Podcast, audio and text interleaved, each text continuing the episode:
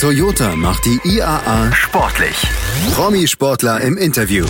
Das Team Deutschland Studio. Herzlich willkommen im Toyota Team Deutschland Studio, liebe Gäste. Herzlich willkommen auf der IAA. Schön, dass Sie da sind. Mein Name ist Florian Ambrosius und Sie haben schon gesehen gerade, es wird sehr sportlich bei uns. Vor allem, liebe Gäste, weil wir ganz große Namen aus der Welt des olympischen und paralympischen Sports bei uns haben. Anni Friesinger Postma, die war schon ähm, bei uns. 16-fache Weltmeisterin, dreifache Olympiasiegerin. Mm, wir haben Moritz Müller gestern bei uns gehabt, äh, Eishockey Eishockeyspieler in der DEL äh, bei den Kölner Haien, den kennen Sie wahrscheinlich. Heute haben wir jemanden bei uns, der, tja, so kann man das sagen, eigentlich Jahr für Jahr ähm, in seiner Disziplin einen Weltrekord aufstellt. Das macht er tatsächlich. Ähm, 2012, da hat er Gold ähm, geholt bei den Olympischen oder Paralympischen Spielen äh, viel mehr und hat da seinen eigenen Weltrekord um schlappe 26 Zentimeter geknackt. Das muss man auch erstmal von sich behaupten können. Einen großen Applaus und ein ganz herzliches Willkommen für jemanden, der sehr, wirklich sehr offen über seine Geschichte mit uns und mit Ihnen gleich spricht. Und ganz nebenbei dürfen Sie ihn auch noch zum Lattelschießen herausfordern. Was das ist, erzähle ich Ihnen gleich. Herzlich willkommen, Markus Rehm. Da ist er. Hi, schön. Markus, hi. Schön, dass du da Hi. bist. Vielen Mensch, Dank. Und 840, das muss man erstmal hinkriegen, oder? ja, und dann auch noch, dann auch noch äh, ja, mit einem Bein und mit so etwas hier. Du hast deine Prothese mitgebracht. Das ist wirklich eine Wettkampfprothese. Erzähl uns mal was dazu. Genau, richtig. Also die 18,40 Meter waren, ich sage mit anderthalb Beinen, genau. Also Mit anderthalb sagst Genau, du. anderthalb, Ja, nicht ganz zwei, genau. Und äh, ja, tatsächlich im Alltag bin ich mit der Alltagsprothese unterwegs. Unter langen Hose sieht man gar nicht viel heute zum Beispiel. Und das ist meine Wettkampfprothese. Mit der bin ich auch tatsächlich die 8,40 Meter damals gesprungen. Darf ich das mal sehen? Das ist ja schon. Früher sahen die ein bisschen anders aus. Da ähm, sprechen wir nachher nochmal drüber. Genau. Ähm, da gibt es ja auch die eine oder andere Geschichte, die du zu erzählen hast. Ähm, du arbeitest selbst auch an der Entwicklung dieser Prothesen. Ist für dich also auch nicht nur, äh, nicht nur Alltag, sondern auch Teil deines sportlichen Alltags sozusagen. Wie haben sich die Prothesen so in den letzten, im letzten Jahrzehnt vielleicht ähm, entwickelt? Ja, da hat sich mittlerweile einiges getan. Also früher, ich denke, vielleicht kennt der eine oder andere das noch, ähm, waren die wirklich noch aus Holz. Also Holzprothese war da wirklich ähm, ja, noch up to date. Mittlerweile sind die Materialien ein bisschen fortschrittlicher. Wir arbeiten hier mit Kohlefaser, wie es auch bei vielen Fahrzeugen mittlerweile passiert. Und ähm, ja, da ist natürlich die Energierückgabe deutlich besser und auch ja, die Steifigkeit äh, gibt da schon ein bisschen mehr her. Die halten länger. Toyota ist äh, weltweiter Partner der Olympischen und Paralympischen Spiele. Toyota geht es da natürlich um Innovation, ähm, das passt zu deinem Thema, um Mobilität natürlich auch. Wie wichtig ist das für euch, für die paralympischen Athleten, mobil zu sein, so auf allen Ebenen? Ja, das ist ähm, unglaublich wichtig für uns. Ich meine, ähm, ich glaube, jeder der paralympischen Athleten kennt das oder kennt das auch aus dem Alltag. Ich sage, heute kann ich äh, sehr, sehr gut gehen. Ich kann alles machen, was ich gerne machen möchte, aber sobald die Prothese weg ist, fehlt mir die Mobilität. Wird's halt Und das ist ne? unglaublich wichtig für, für alle äh, unsere paralympischen Athleten. Letztes Jahr in Rio gab es für dich eine besondere Ehre. Du durftest die Fahne tragen äh, der deutschen Mannschaft. Ist äh, sicher ein ganz, ganz besonderes Gefühl. Reiste dich ein, ähm, äh, wirklich in, in große Namen, ähm, auch außerhalb des paralympischen Sports. Ich glaube, Dirk Nowitzki hat auch mal die Fahne getragen für die deutsche Genau. Mannschaft. Muss ja eine Riesenehre gewesen sein. Du hast aber nicht nur eine Fahne reingetragen, du hast auch eine Medaille rausgetragen. Nicht nur eine, sondern zwei am Ende. Und du hast eine mitgebracht. Und da, liebe Gäste, gibt es eine ganz tolle Geschichte zu. Ich wusste das nicht ähm, als Sportfan und Sie vielleicht auch nicht, denn, darf ich das mal zeigen? Wenn Sie genau hinhören, liebe Gäste, das ist deine Goldmedaille aus dem Weitsprung. Genau, im Weitsprung aus Rio 2016 bei den Paralympischen Spielen, genau. Passen Sie mal auf. Hören Sie das? Können Sie das hören? Was meinen Sie? Warum klingt die Goldmedaille aus Rio 2016? Wer hat eine Idee? Ich gehe mal fragen. Ich, Ja. Darf ich die mitnehmen? Ja, klar, gerne. Ich behalte sie nicht, versprochen. Ansonsten eine kann ich ganz schnell laufen. Warum klingt die? Goldmedaille aus den Paralympischen Spielen 2016 in Rio. Wer hat eine Idee? Na? Keine Idee? Guck mal, einmal eine Goldmedaille, nicht reinbeißen. Das dürfen nur die Athleten. Bitte? Wegen der Blinden wird hier gesagt, also wegen der sehbehinderten Athleten. Und da ist was dran, Markus. Erklär uns das. Ja, mal. schon sehr gut. Das hat der Herr schon richtig gewusst. Ähm, und zwar ist ja so, dass bei den Paralympischen Spielen auch Menschen mit einer Sehbeeinträchtigung starten. Und äh, jetzt kann ich die natürlich, wenn sie auf dem Treppchen ganz oben stehen, auch eine Bronzemedaille hinhalten und sagen, das ist eine goldene. Die, die müssten es mir glauben. Ähm, und ja, in dem Fall wurde da ein bisschen was äh, sich ausgedacht. Und zwar haben die alle einen unterschiedlichen Klang. Und auch die äh, Sehbehinderten können anhand des Klanges erkennen, welche Medaille es ist. Also man kann die nicht mehr austricksen, sondern und ist das eine coole Medaille Geschichte? Also wusste ich tatsächlich auch nicht. Und äh, wenn man hier genau drauf guckt, vielleicht kannst du nachher nochmal hm, zeigen, hier äh, nach ähm, unseren Minuten hier auf der Bühne. Hier steht dann tatsächlich auch in Blindenschrift nochmal Rio 2016 äh, Paralympic Games drauf. Also ganz spannende Geschichte. Welche Medaille ähm, aus deiner paralympischen Karriere war dir so die bedeutendste? Gibt es da eine Geschichte? Ja, ich denke, es war die erste paralympische Medaille. Es war 2012, wo wir auch gerade die Bilder gesehen haben in London das war für mich das erste große Event ähm, und tatsächlich ja auch sehr emotional. Also meine Eltern waren damals auch mit in London dabei und ja, alle die Menschen, auch die Freunde, die mich auf meinem Weg bisher begleitet haben und deswegen war es ganz besonders schön, vom Treppchen aus auch meine Eltern sehen zu können mit der ein oder anderen Träne im Auge. Das war, glaube ich, schon der emotionalste Moment. Und du hast ja wirklich eine sehr bewegende und eine sehr bewegte Geschichte, da sprechen wir gleich noch mhm. drüber. Ähm, wie alt warst du, als der Unfall passierte? 15? 14. 14, genau. ja. Und dann so zurückgekämpft und dann mal locker und das hast du mir eben noch erzählt, eigentlich so seit ein paar Jahren jedes Jahr neuer Weltrekord. Ne? Wie machst du das? Wie kann man seinen eigenen Weltrekord mal eben so um ein paar und 20 Zentimeter knacken? Ja, tatsächlich ist auch der paralympische Sport mittlerweile sehr, sehr professionell geworden. Das heißt, wir trainieren täglich, außer Sonntag ist der freie Tag und äh, dann auch zweimal am Tag. Also du musst ja heute noch ran. Ich muss heute Abend auf jeden Fall nochmal ran, ja, sonst kriege ich Ärger mit meiner Trainerin. Sehr gut. Okay. Stellst dich manchmal hin zu Hause und guckst dir das nochmal auf Video an oder so? Die großen Erfolge? Ist doch bestimmt ein schöner Moment, oder? Ja, es ist schön. Also wir machen tatsächlich Videoanalysen nach jedem großen Wettkampf. Ja, guck aber mal, die Profis hier, ne? Ja, ja. ich äh, stelle mir nicht mal ein Bild in die Wohnung, das, das eher weniger. Ja, die Anni Friesinger, die hat gesagt, ich meine, die hat 16, äh, 16 Weltmeistertitel, die hat drei olympische Goldmedaillen, die hat was ganz Spannendes jetzt erzählt, die sagt, ach, meine Medaillen, das ist alles gar nicht so wichtig. Hat sie in der Trainingstasche im Keller liegen, die Medaillen. Ja, geht mir ähnlich tatsächlich. Jeder so, wie er mag. Ne? Okay. Winterspiele, wäre das was für dich? Also ich bin im Winter ganz gerne auf dem Snowboard unterwegs. Ja. Und es ging auch schon mal Gerüchte bei uns im Verband rum, dass ich jetzt so einen Wintersportler wechsle. Ah, okay. Ähm, weil ich da spannend. so ein ja, ja. einen Post auf der Seite gemacht habe. Okay. Aber nee, nee, ich denke, ähm, ja, die Sommersportler werden im Winter gemacht. Das heißt, Winter ist für mich die Haupttrainingszeit. Deswegen, ja, hobbymäßig ja, leistungsmäßig eher weniger. Und wer so ein bisschen das verfolgt, was Markus Rehm macht, der wird sogar sehen, der Mann mit Prothese stellt sich sogar auf ein Skateboard, was ich total stark finde. Echt cool. Ja, ja das gehört noch zu den, zu den Leidenschaften neben dem Snowboardfahren, Skateboard, Wakeboardfahren. Also auch das, wenn es die Zeit zulässt, Natürlich gerne. Sehr cool. Schön, dass du heute da bist. Bei uns ähm, geht es sehr athletisch zu hier ähm, im Rahmen der IAA. Nicht nur ähm, insgesamt hier auf der Bühne und am Stand. Toyota ist weltweiter Partner der Olympischen und Paralympischen Spiele. Und wir begrüßen vor allem ganz, ganz tolle Gäste. Wirklich äh, Namen, die hoch dekoriert sind im olympischen und paralympischen Sport.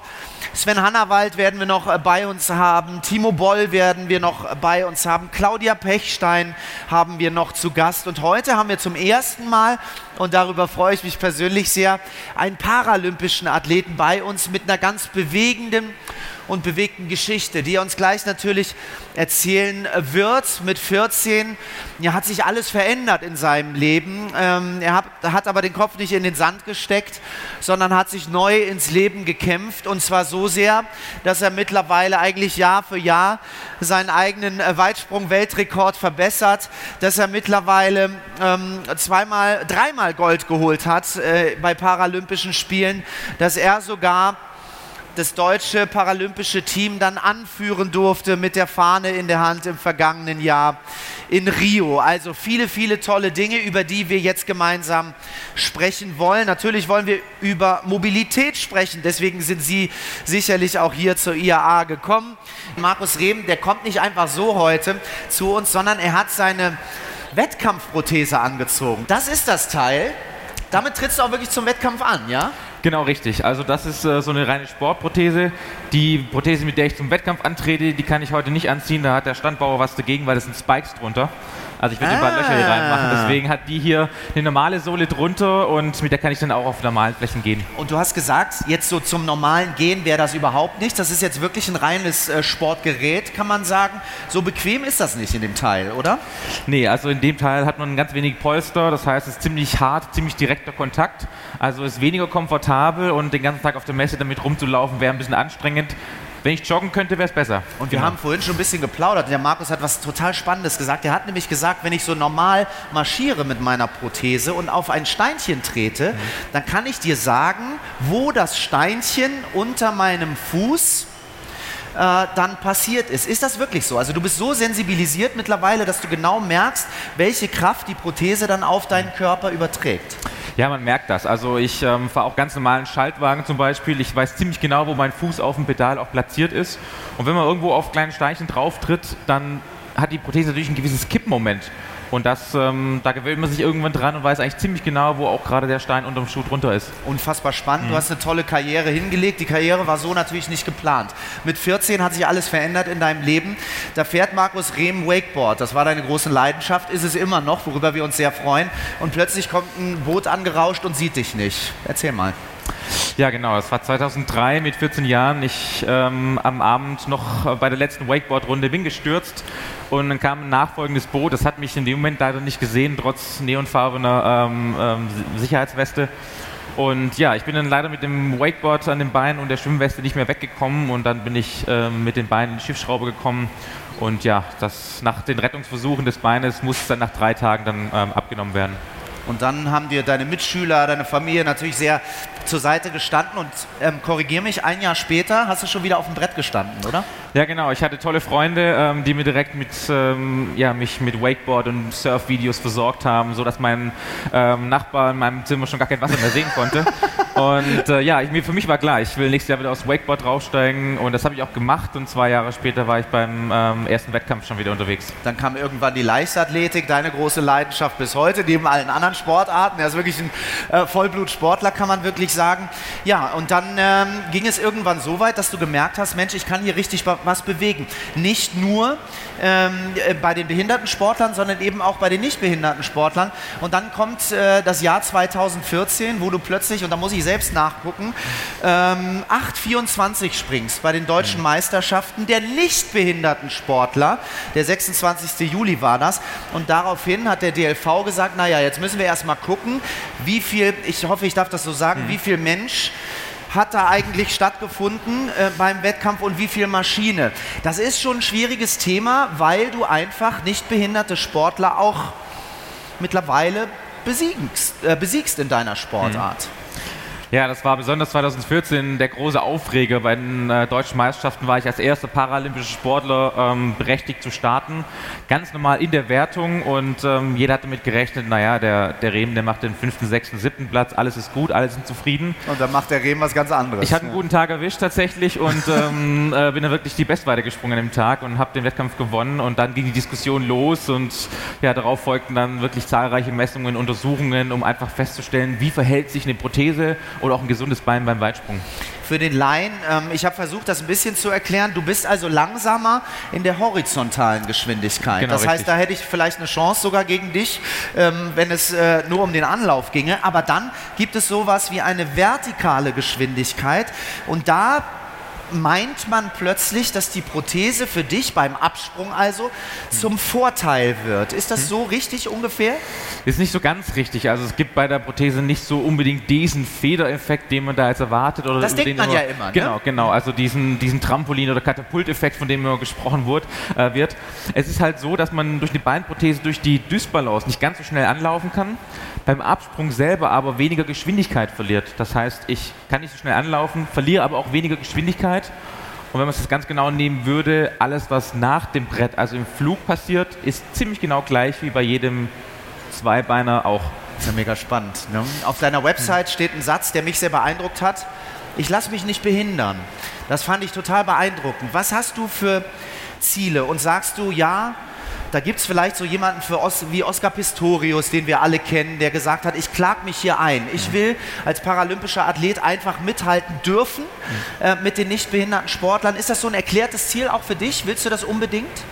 Ja, gemeinsame Wettkämpfe ist für mich auf jeden Fall ein großes Thema, weil es eine riesen Herausforderung für mich ist. Und ähm, ja, im paralympischen Bereich ist äh, der Abstand zum zweiten aktuell relativ komfortabel und deswegen ist einfach das eine, hast du schön ausgedrückt. Ja. es ist einfach eine riesen Herausforderung tatsächlich. Und ähm, ich denke, es ist auch ein schönes Zeichen der Inklusion, also gemeinsam Sport zu treiben. Und ähm, ja, wieso soll das nicht funktionieren? Ich habe extra auch diese Messung im letzten Jahr gemacht, um da etwas mehr Klarheit zu bekommen.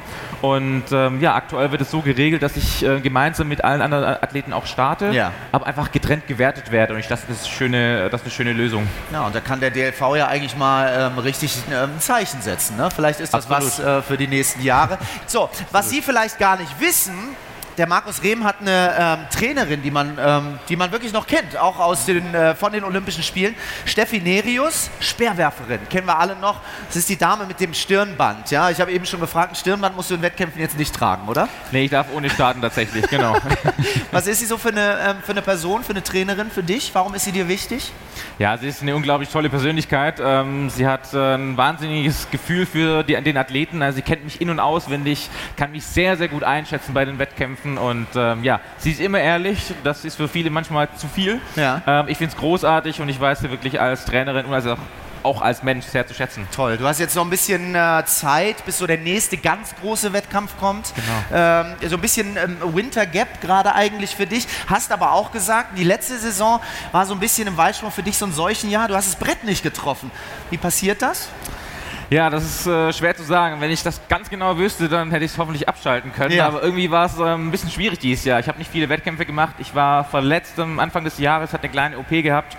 Und dann haben mir einfach die Wettkämpfe gefehlt, die Routine beim Wettkampf. Und ja, ich habe das Brett nicht getroffen. Die effektiven Weiten am Ende des Tages, die waren super, aber halt nicht die Weiten, die auf dem Papier standen. Und die zählen halt. Ich gebe dir erstmal deine Medaille zurück. Ja, Ja, vielen Dank. Die gibst du wahrscheinlich nicht so gern aus der Hand, oder? Nee, nicht so gerne. Und im Zweifel kann ich auch schnell laufen. Also keine Sorge. Stimmt. Ja, ja, genau. Ja, ja, ich pass auf. Besonders schnell läufst du äh, mit diesem Teil hier. Das ist tatsächlich so eine Wettkampfprothese, die, und das finde ich stark, darf ich mal, die ja auch, das vergisst man ja manchmal, das hier benötigt, nämlich so Spikes, ne? Ist ja ganz spannend. Und du bist selbst auch daran beteiligt, das ist unter anderem ähm, eben auch dein Job, sich mit äh, diesen Prothesen dann auch ähm, beruflich auseinanderzusetzen.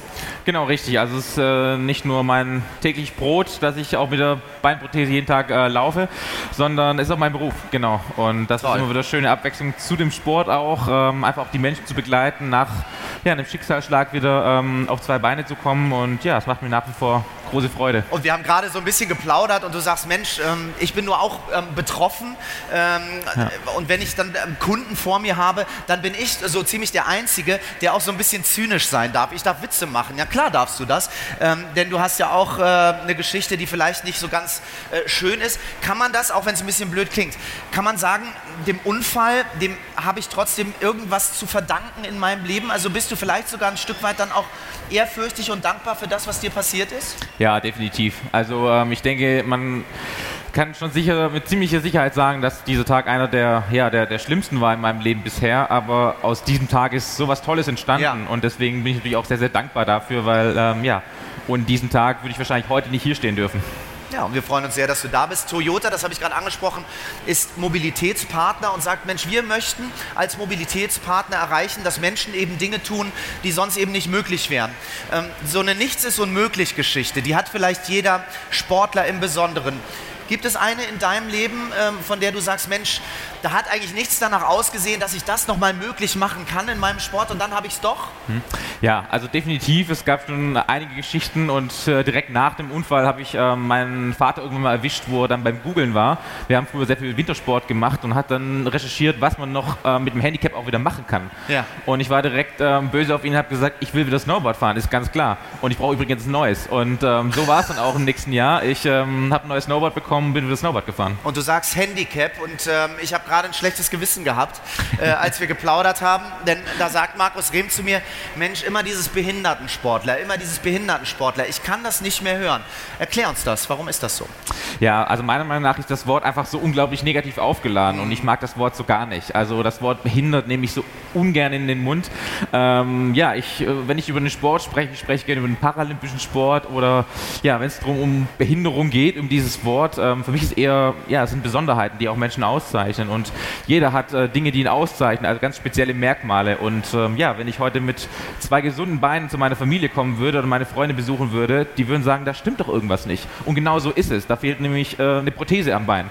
Und ähm, ja, ich denke, so hat jeder seine Besonderheiten und bei mir ist einfach eine Beinprothese das eher eine Besonderheit als ähm, ja, eine Behinderung. Und für dich ist es mittlerweile so normal, dass du sagst, Mensch, der eine hat rote Haare, der andere hat blonde Haare, ich habe eine Prothese. Also, da, das ja? ist genau der Punkt, genau. Jeder hat seine Eigenheiten und bei mir gehört einfach eine Prothese dazu und das, ähm, das ja. war es aber auch schon. Äh, du lachst sehr viel und du machst auch sehr viele Witze. Deswegen ähm, weiß ich, worüber ich mit dir sprechen kann. Es gab nämlich diese Geschichte nach deinem schlimmen Unfall. Da gab es die erste Prothese bei Markus Rehm und die war damals noch, vielleicht erinnern Sie sich, so sahen die ja lange nicht aus, die Dinger. Die waren dann noch so fleischfarben und mit mhm. einem Fuß dran und so weiter und haben eigentlich versucht, so das menschliche Bein dann nachzuempfinden. Und dann geht Markus Rehm wieder aufs Wakeboard und folgendes passiert. Ja, genau. Ich hatte damals diese, diese fleischfarbene Prothese und ich war ähm, ja, auf dem Wakeboard unterwegs, habe neue Tricks ausprobiert und bei einem Sprung bin ich gelandet und tatsächlich ist mir der Fuß abgebrochen und natürlich alle auf dem Boot schon die Hände im Kopf zusammengeschlagen und gedacht, oh, Déjà-vu-mäßig, aber tatsächlich, ja, war es ja kein Problem. Ich habe eine Ersatzprothese dabei gehabt und schon ging es weiter. Also, Gott sei Dank war es ja. in dem Fall das richtige Bein. Genau, richtig. Sagen, also in ja? dem Fall ist das richtige Bein gebrochen okay. und äh, das ist der große Vorteil. Wenn ich mir ein Bein breche, hole ich mir ein neues. Also ja, das äh, dauert das, keine sechs Wochen lang. Ich finde das toll, dass du äh, wirklich so schmunzeln kannst. Wir sprechen viel über Innovation, Markus, natürlich auch hier, ähm, natürlich auch äh, mit Toyota. Ähm, was würdest du sagen, so rückbetrachten die letzten zehn Jahre in, in deinem Sport, im, im, paralympischen Sport insgesamt? Was sind da so die bahnbrechendsten ähm, Innovationen, wo du sagst, na, vor zehn Jahren hätte damit eigentlich noch noch niemand gerechnet. Die Annie Friesinger, die äh, schon bei uns war, die hat zum Beispiel gesagt, plötzlich kam im Eis schnell auf diese Klappkufen. Das kannte man vorher gar nicht. Ne? Gibt es bei euch was, wo du sagst, Mensch, das ist wirklich was ganz, ganz Neues, was ganz Spannendes? Also sicherlich sind die äh, Materialien sehr, sehr wichtig bei uns und äh, der Einsatz von Silikon, der ist schon ein bisschen länger als zehn Jahre her, der war unglaublich wichtig. Äh, und ich denke, der größte Fortschritt ist der Einsatz von Kohlefaser. Ich meine, das kennen wir ah, das ja. Material aus dem Flugzeugbau, aus dem Autobau. Wir sind hinten Autos, da wo Kohlefaser verarbeitet worden ist. Und das ist ein ganz, ganz moderner moderner, ähm, moderner Stoff, ein ganz moderner Werkstoff und der gibt auch einfach Energie zurück. Mhm. Und das ist das, was wir natürlich auch benutzen, um unser Sprunggelenk entsprechend zu ersetzen. Klar. Für mich ist das immer so schwer nachvollziehbar, logischerweise. Ne? Wenn, wie kannst du uns das mal beschreiben? Wie fühlt es sich an, in so einer Prothese zu stecken? Weil dein Bein hört wo auf? Genau hier? Genau, also ganz knapp unter dem Kniegelenk ja? ähm, hört das Bein auf. Und man sieht es ja gar nicht. Ne? Man sieht es so ja mit der langen Hose nicht. Wenn man einmal das Hosenbein hochsieht, dann schon, weil dann kommt ein bisschen Technik durch. Ja. Und ähm, ja, also es fühlt sich natürlich äh, schon anders an als auf, dem, auf der gesunden Seite, ist ganz klar. Man steht ein bisschen höher, ist ein bisschen wie auf einer Stelze zu laufen. Ähm, aber man entwickelt auch ein gewisses Gefühl dafür und man weiß eigentlich schon sehr genau, wo Unebenheiten sind. Man spürt das schon anhand der Verkippung der Prothese und da über die Jahre hat man einfach auch eine gewisse Erfahrung und ähm, ja, spürt eigentlich jeden kleinen Stein unter der Sohle. Ganz spannendes Thema. Markus, ähm, danke, dass du heute Zeit für uns gefunden hast. Gerne. Und du hast heute Morgen, als wir uns dann kennengelernt haben, hast du gesagt, Mensch, ich ziehe auch gerne mal eine kurze Hose an und zeige hier meine Prothese. Das ist nicht die Prothese, mit der du so jeden Tag unterwegs bist, aber immer dann, wenn es in den Wettkampf geht, dann tust du das. Die unterscheidet sich schon ein bisschen von dem, was so normalerweise auf der Straße passiert bei euch, ne? Genau, also normalerweise sieht es nicht ganz so futuristisch aus wie äh, jetzt im Moment. Ähm, wenn ich so natürlich im Alltag durch die Gegend laufen würde, wäre ich zwar schnell, aber würde auch ziemlich ziemlich viel Aufsehen erregen. Äh, deswegen habe ich dann eine etwas andere Prothese. Und ja, genau, die ziehe ich hauptsächlich nur zum Sport machen an. Also das Gehen ist mit der auch sehr unbequem, sehr ungemütlich. Mhm. Aber sobald es ins Joggen geht, dann geht es ziemlich gut und ähm, auch deutlich schneller. Deine Disziplin, die kennt jeder. Jeder von uns hat ähm, ja, äh, mit viel Freude oder mit weniger Freude, also zumindest mal in der Grundschule oder so, Weitsprung gemacht. Ähm, jetzt ähm, bist du ja so ein bisschen gehandicapt dadurch, dass du eben ähm, nicht das vollständige Bein zur Verfügung hast hast und Sprungkraft, die passiert natürlich auch im Fußgelenk und im Unterschenkel und so weiter. Wie unterscheidet sich, und kannst du das so ein bisschen pauschaler für unsere Gäste erklären, wie unterscheidet sich denn dein Weitspringen von dem Weitspringen, das wir alle kennen? Mhm. Also das wurde schon äh, sehr wissenschaftlich äh, analysiert. Tatsächlich ist beim Weitsprung so, dass man die Geschwindigkeit dann irgendwann in, in Höhe ummünzt, äh, als nicht gehandicapter Weitspringer. Ja. Bei uns ist es eher so, wir müssen natürlich irgendwie gucken, dass wir Energie zurückbekommen. Und wie machen wir das? Indem wir sehr, sehr viel Energie in die Prothese hineinstecken und dann äh, modernste Materialien wie Kohlefaser, was auch Energierückgabe hat quasi, ähm, ja, können wir das nutzen und geben quasi die volle Energie in die Prothese, was wir dann auch wieder zurückbekommen und dann somit auch weit springen können, um unser ja, äh, fehlendes Glied auch zu kompensieren. Also ganz viel Innovation ist ja auch ein Thema für genau. Toyota als Partner der Olympischen Spiele. Hm, lass uns ganz kurz, ähm, und du sprichst sehr offen darüber, über dein Schicksal sprechen, denn es war äh, sehr schicksalhaft, was dir passiert ist mit 14, du hast vorhin gesagt, schon so der schwärzeste Tag in meinem Leben, aber irgendwie bin ich auch dankbar. Ähm, was ist genau passiert? Ja, ich bin mit 14 Jahren, war ich leidenschaftlicher Wakeboard-Fahrer, bin äh, sehr, sehr gerne auf dem Wasser unterwegs gewesen und ja, an einem Abend ähm, bin ich leider gestürzt beim Wakeboard-Fahren, ähm, bei einem Sprung. Ein nachfolgendes Boot hat mich nicht gesehen und ja, mich leider überfahren und ich bin mit den Beinen in die Schiffsschraube gekommen. Und ja, dann wurde erstmal versucht, ähm, das Ganze mm. zu retten. Äh, das war nicht mehr möglich und drei Tage später musste dann das Bein abgenommen werden und ja, dann fing alles an, äh, weswegen ich auch sicherlich heute hier stehen darf. Hast du eine Erinnerung an, die, an den Unfall oder ist das so weg? Nee, komplett. Also ich habe eigentlich noch äh, alle Erinnerungen. Also ich weiß oh. einmal, dass kurz laut und schwarz war und ja. dann die Augen aufgeschlagen sind und seit dem Moment weiß ich eigentlich auch wieder alles. Wobei das gar nicht, das klingt immer so äh, martialisch natürlich, wenn man alles mitbekommt, aber Klar. ich habe das nicht in so einer schlimmen Erinnerung. Also das ist natürlich auch der Schockzustand, der ähm, regelt schon ganz schön viel. Klar, jetzt hast du dich zurückgekämpft, äh, dann auch sportlich, stehst auch wieder auf dem Wakeboard, was ich total beeindruckend mhm. finde, fährst Skateboard, probierst ähm, viele, viele Dinge aus. So, äh, äh, mal auf die nächsten Jahre geschaut ähm, und in deinen Sport geschaut. Hast du noch so Ziele, sagen wir mal, außerhalb des Weitsprungs? Gibt es ähm, Disziplinen, die dich besonders reizen würden? Ja, ich habe natürlich ähm, viele sportliche Dinge, die ich äh, gerne nach meiner ähm, Leistungssportkarriere machen möchte, die alle, die jetzt vielleicht ein bisschen zu gefährlich sind oder wo Klar. man vielleicht zu verletzungsanfällig ist. Ähm, das ist so ein Ziel und ja, das andere Ziel ist so ein bisschen den paralympischen Sport ein bisschen salonfähig zu machen, also wirklich ähm, Berührungsängste abzubauen. Das ist so ein bisschen das sportpolitische Thema, um da wirklich äh, ja, im Sinne der Inklusion einiges voranzutreiben, dass man einfach so ein bisschen ja, die Berührungsängste verliert. Und nachdem ähm, ich dich heute kennenlernen durfte, kann ich nur sagen, da bist du der richtige richtige Mann, bin ich mir ähm, total Dank. sicher. Markus, du bist auch ähm, ja. in einer Situation, wo viel diskutiert wird.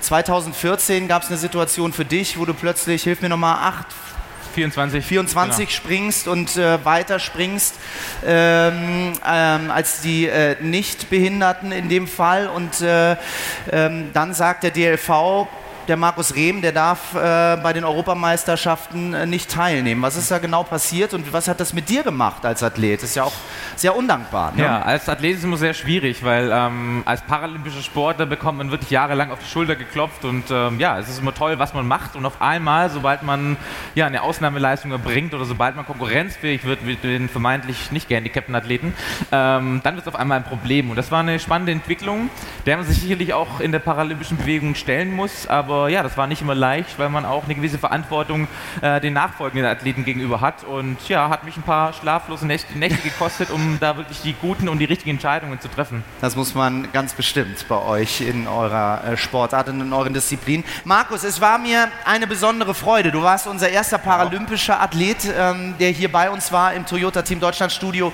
Und ähm, deine Geschichte hat mich sehr beeindruckt, vor allem aber deine ganz offene Art. Du bist ein super Typ, also bleib bitte so. Ähm, sportlich dir alles Gute. Ähm, ich bin mir sehr, sehr sicher, dass äh, wenn du dann das Brett triffst, das war nämlich in dieser Saison jetzt nicht so erfolgreich, dass wir dich dann auch ähm, bei den Sommerspielen sehen 2020. Da hat Toyota ganz viel vor in Sachen Mobilität, eine große Vision, können wir uns alle überraschen lassen und uns vor allem drauf freuen. Dir alles Gute und äh, bis bald. Das ist dein Applaus. Dank. Danke, Markus Reh. Dankeschön.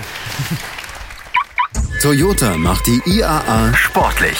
Promi-Sportler im Interview. Das Team Deutschland Studio.